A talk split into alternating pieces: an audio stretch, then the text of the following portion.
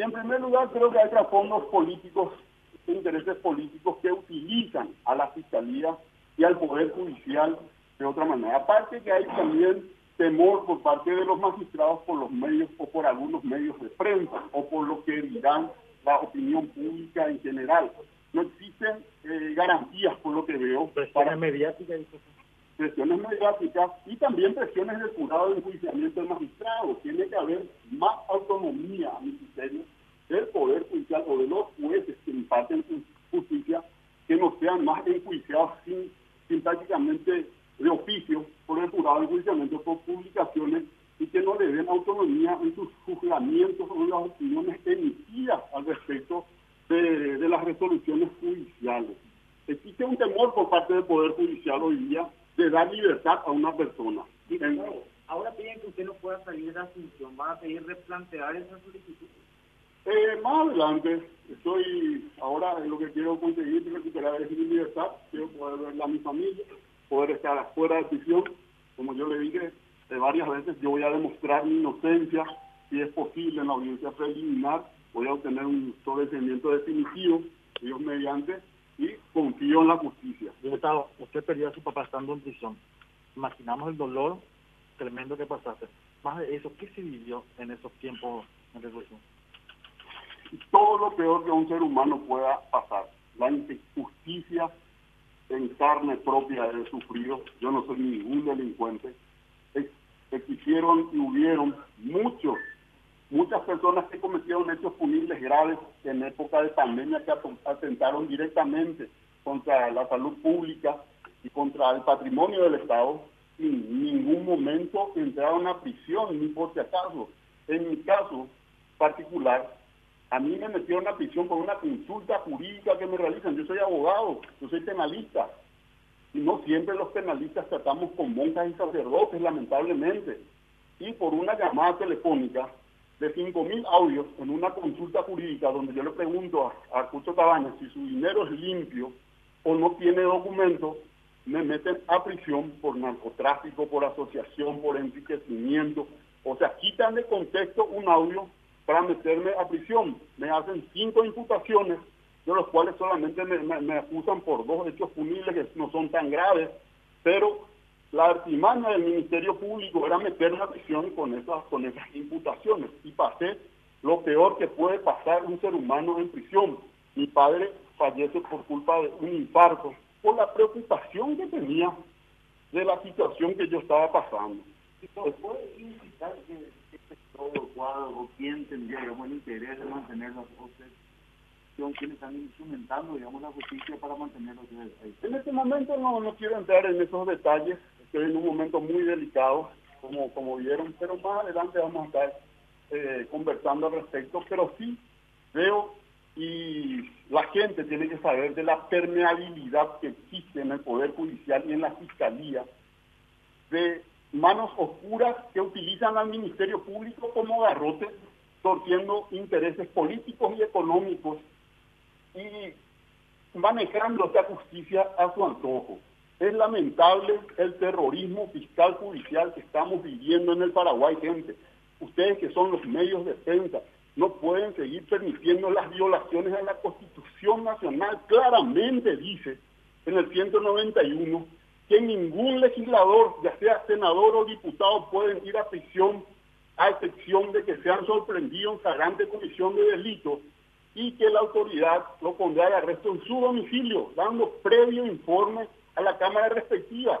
En mi caso específico, ni siquiera sospecha de haber cometido ningún hecho punible. Me metieron en la cárcel dos años, señores, sin tener ninguna prueba, ningún argumento la Fiscalía tiene, y hoy día voy a salir a demostrar mi inocencia en, eh, cuando se, les antoje al Ministerio Público dejarse de la chicanería y de que baje de la Corte Suprema de Justicia la acción de inconstitucionalidad que presentó Marcos Alcaraz, fiscal adjunto antinarcóticos, para poder eh, eh, darle tiempo al Ministerio Público o tratar de que las pruebas sean aceptadas nuevamente porque se quedaron sin ningún elemento en la acusación del caso Berilo.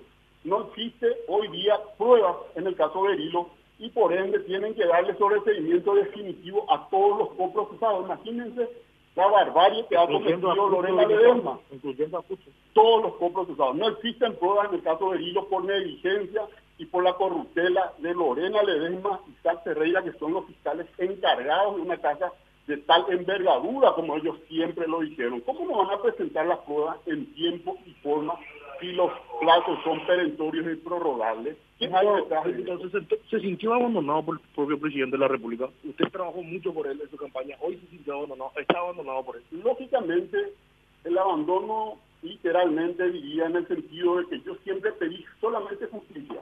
Yo no pedí que me ayude, que me encubra, ni pedí impunidad pedí que se cumplan los, las garantías constitucionales y mis legítimos derechos. Un presidente de la República es un estadista y debe de hacer de cumplir el Estado de Derecho en el país.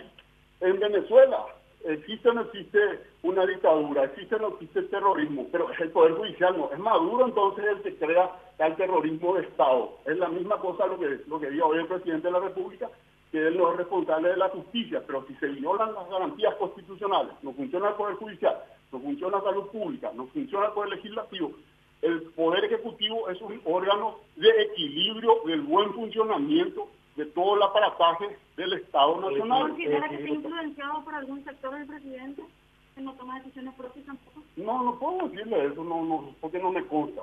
¿Le va a la arena política tras todo el acontecido de seguridad? Mi compromiso está redoblado con mi causa. Yo soy un luchador social antes que nada. Cuando me inicié en política sabía que no iba a ser fácil. Y continuó más firme, más firme, más firme, más fuerte que antes. Y el hombre es hijo de los obstáculos, dice un proverbio. Y estamos para superar uno, cien y mil obstáculos. esta, digamos, inacción o falta de intervención o misión del presidente de la República en su causa en particular, eh, ¿le hará analizar sobre la modificación de su línea política o continuará, digamos, perteneciendo a NTT? De hecho, que voy a ir pensando, voy a ir a pensarlo, voy a voy a ver si hay errores que se pueden ir salvando al respecto de, lo que serían las gestiones del Poder Ejecutivo a nivel país y, ver qué pueda suscitarse más adelante. Pero hoy usted se siente abandonado por su movimiento político no, no diría por el movimiento político, tengo Pero el apoyo referente.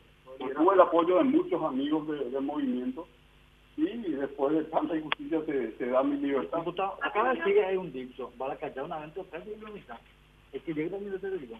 Para callar de diente o empatar la proverbio. Y bueno, eh, entonces voy a pensarlo, voy a pensarlo, porque como les dije, las injusticias, los atropellos a mis garantías constitucionales como ciudadano paraguayo, no como diputado nacional, como ciudadano paraguayo.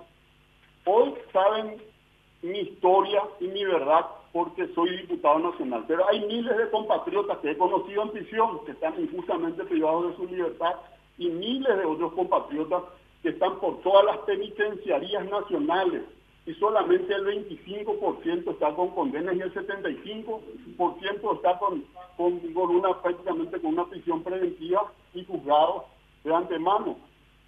¿Ha tenido acercamientos de algún otro movimiento político Muchos de, los colegas diputados de, varios movimientos me visitaron con, por solidaridad, siempre he dialogado con con la gente de Honor Colorado, con la, con la gente independiente y con otros sectores del Partido Liberal. ¿Pero un acercamiento particular uno de ellos después de este análisis en la NTT?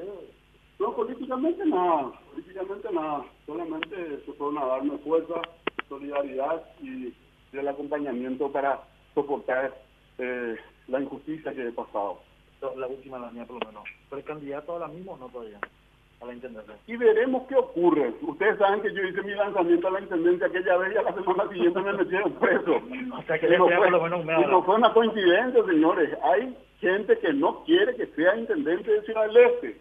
Y hoy día tengo la aceptación popular, la aceptación ciudadana en todo el Alto Paraná, no solo en Ciudad del Este. Eso pueden decir los números. Ustedes manejan la prensa, tienen técnicos que hagan sondeos pero hice mi lanzamiento y casualmente me meten a, prisión un año, no sé, no sé qué.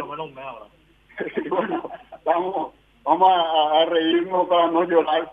Es una situación bastante complicada, pero les agradezco a los medios de prensa